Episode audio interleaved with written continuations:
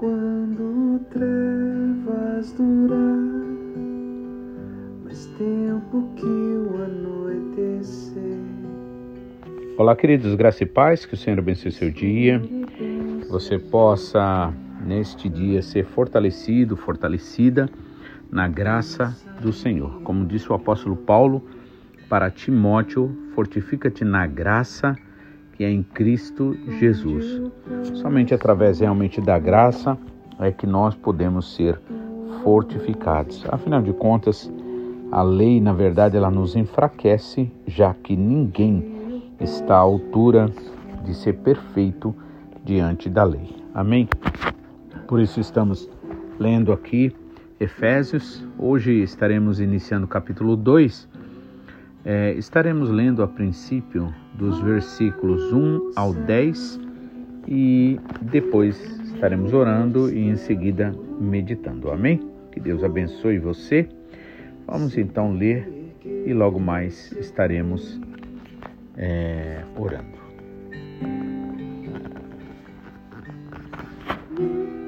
Capítulo 2, então, nos diz o seguinte: Ele, Deus, lhes deu vida quando vocês estavam mortos em suas transgressões e pecados, nos quais vocês andaram noutro tempo, segundo o curso deste mundo, segundo o príncipe da potestade do ar, do espírito que agora atua nos filhos da desobediência. Entre eles, também nós todos andamos no passado segundo as inclinações da nossa carne, fazendo a vontade da carne e dos pensamentos, e éramos por natureza, filhos da ira, como também os demais. Mas Deus, sendo rico em misericórdia, por causa do grande amor com que nos amou e estando nós mortos em nossas transgressões, nos deu vida juntamente com Cristo. Por isso, pela graça sois salvos, e juntamente com Ele nos ressuscitou e com Ele nos fez assentar nas regiões celestiais em Cristo Jesus. Deus fez isso para mostrar nos tempos vindouros a suprema riqueza da sua graça em bondade para conosco em Cristo Jesus. Porque pela graça vocês são salvos mediante a fé, e isto não vem de vós, é dom de Deus, não de obras, para que ninguém se glorie, pois somos feitura dele, criados em Cristo Jesus para boas obras, as quais Deus de antemão preparou para que andássemos nela. Amém? Vamos orar então.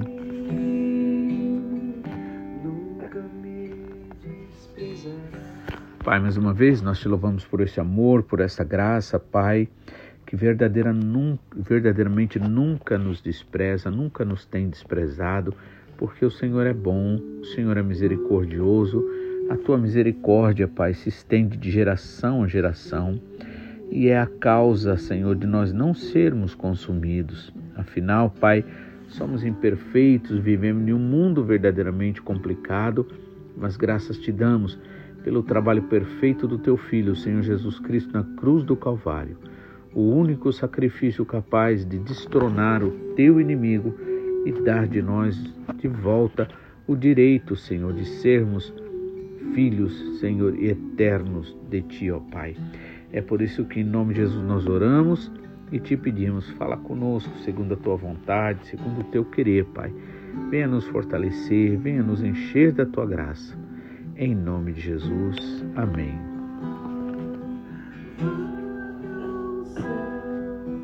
Amém? Então aqui Paulo está falando sobre é, que nós somos retirados do pecado para a salvação pela graça. Mais uma vez, Paulo realmente é um grande defensor da graça. Ele que inclusive foi é, fariseu, né, verdadeiramente um fariseu, lembrando sempre, hoje em dia nós usamos muito a palavra fariseu no sentido mais é, e o sentido mais comum dessa palavra é dizer uma pessoa que finge, né? Então costumamos dizer aquela pessoa é fariseu, é uma fariseia, né? Ou aquele cara é um fariseu, ou seja, só vive de aparência. Mas é bom a gente lembrar que Paulo verdadeiramente foi um homem que viveu e buscou de fato, ele era um homem sincero, verdadeiro, né? Só que ele estava 100% ou redondamente errado, né? E ele, que na verdade viveu a lei e é, realmente foi, vamos dizer assim, perfeito em termos da lei, no sentido de cumprimento da lei, das exigências, né? Só que aí ele tem aquele encontro com Jesus no caminho de Damasco, quando ele estava indo para perseguir alguns cristãos. E aí o Senhor Jesus o encontra, ele cai no chão, a luz do Senhor brilha sobre ele, as luzes dele apagam-se e agora ele se torna um homem dependente, porque Deus conhecia o coração dele. Deus sabia que ele, apesar de viver na ignorância, ele era uma pessoa que realmente desejava Deus. Mas agora quando eu paro e penso, se você parar e pensar, como pode ser, como pode ser o coração dele, não é? Um coração cheio de ódio, um coração cheio de raiva, cheio de vingança, sempre olhando o mal, sempre vendo o mal, as coisas desajustadas, isso em nome de Deus, né?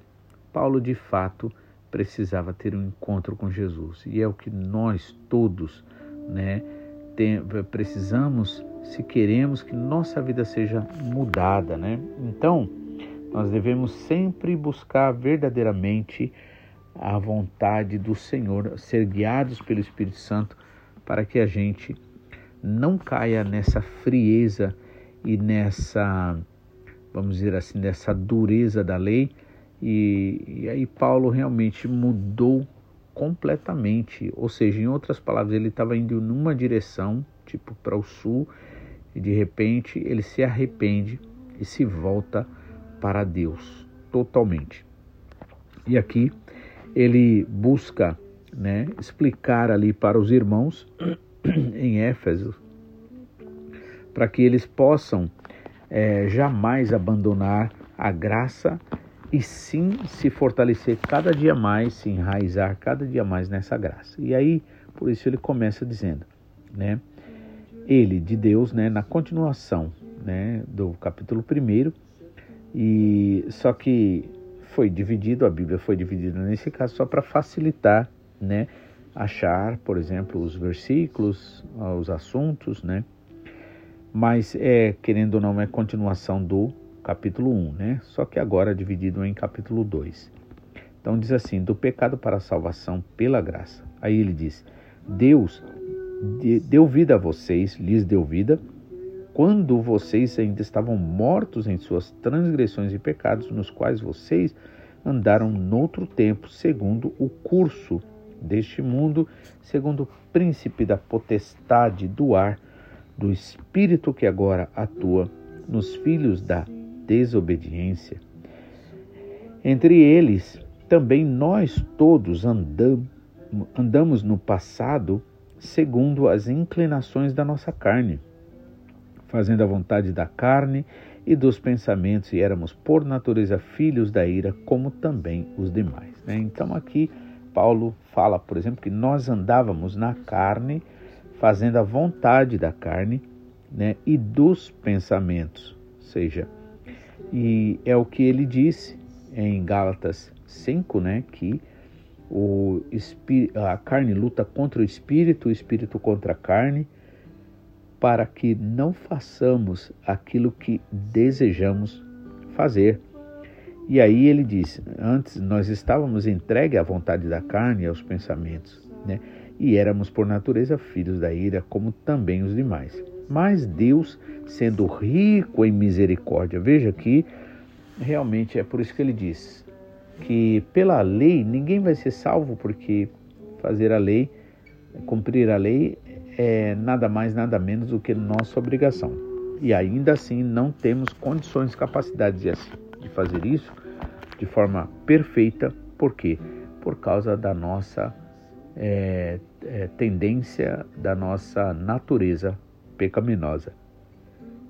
Então, aqui no versículo 5 ele diz: E estando nós mortos em nossas transgressões, nos deu vida, né, juntamente com Cristo. Ou seja, se Deus fez isso quando nós estávamos mortos por causa dos nossos pecados, então realmente só pode ser graça e não obras da lei. E aí ele diz: pela graça vocês são salvos. Na verdade, ele fala duas vezes, né? Essa vez aqui, no versículo 5, e também fala no versículo 8, porque pela graça vocês são salvos. A grande, é, o grande esforço dele, a tentativa dele é realmente mostrar isso, que somos salvos pela graça. Né? E aí ele diz assim: e juntamente com ele, com Cristo, nos ressuscitou e com ele nos fez assentar nas regiões celestiais em Cristo Jesus. Coisa que na verdade já foi feita, né, através do Senhor Jesus Cristo. Por isso que já coloca aqui, né, como algo que a gente, mesmo que a gente ainda não sentiu, não percebeu, mas Deus já fez isso em Jesus Cristo juntamente com ele, com Cristo, nos ressuscitou e com ele nos fez assentar, nos fez, né, não é vai fazer, nos fez assentar nas regiões celestiais em Cristo Jesus. Deus fez isso para mostrar nos tempos vindouros a suprema riqueza da sua graça. Então veja só como a graça é importante nós orarmos e vivermos esta verdadeira graça, né? Em bondade para conosco em Cristo. Aí ele diz, né, no 8 então, porque pela graça vocês são salvos. Isso mediante a fé.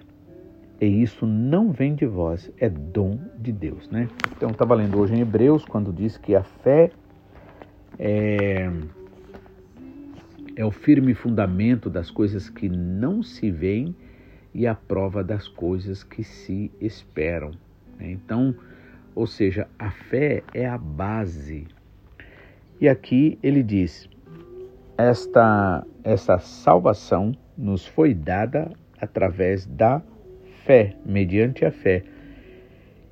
E aí ele diz: Isso não vem de vós, é dom de Deus. Ou seja, dom é presente, é graça.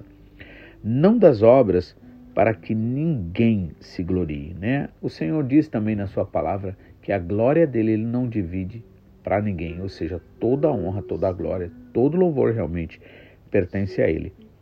Por isso, é, para que ninguém se glorie, ou seja, então é pela fé mesmo, pela graça. Porque se nós fôssemos salvos pelas obras, então na verdade Deus estaria pagando, vamos dizer, o que nos deveria, se fosse o caso. Mas não, é pela graça, através da fé. E ainda diz mais: pois somos feitura dele, criados em Cristo Jesus para as boas obras, as quais Deus de antemão preparou para que andássemos nelas. Amém? Então veja, é, o versículo 10 ele fala do que? Do propósito. Pois somos feituras dele, criados em Cristo Jesus para as boas obras. Né? Como eu gosto sempre de lembrar, tudo que Deus faz, Deus faz com propósito.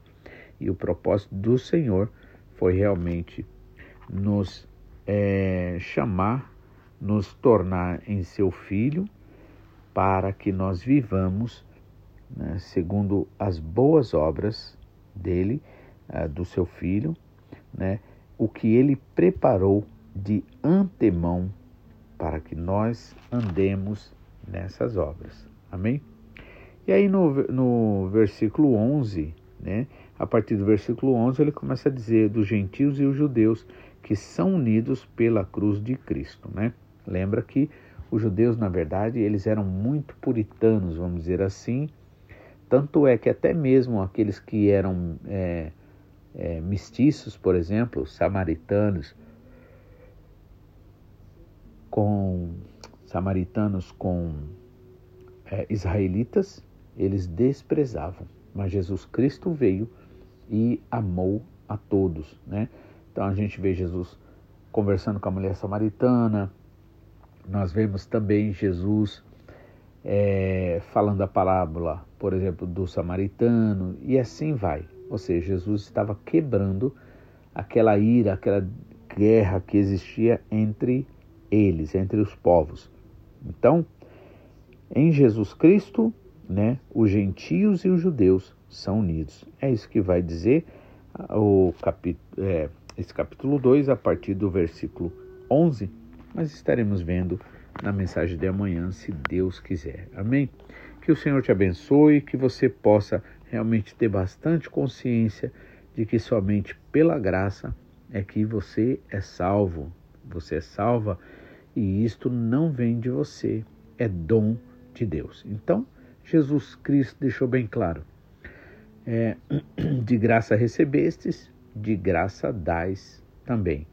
Então, nós precisamos oferecer pela graça, em graça, de graça, aquilo que o Senhor nos deu também de graça. Amém? Que Deus abençoe, tenha uma ótima, um ótimo dia e que tudo que você realmente faça, você possa fazer na orientação do Espírito Santo. Amém? Que Deus abençoe, fique na paz e até amanhã, se Deus quiser. Tua destra em teu Senhor me guardará, escutarei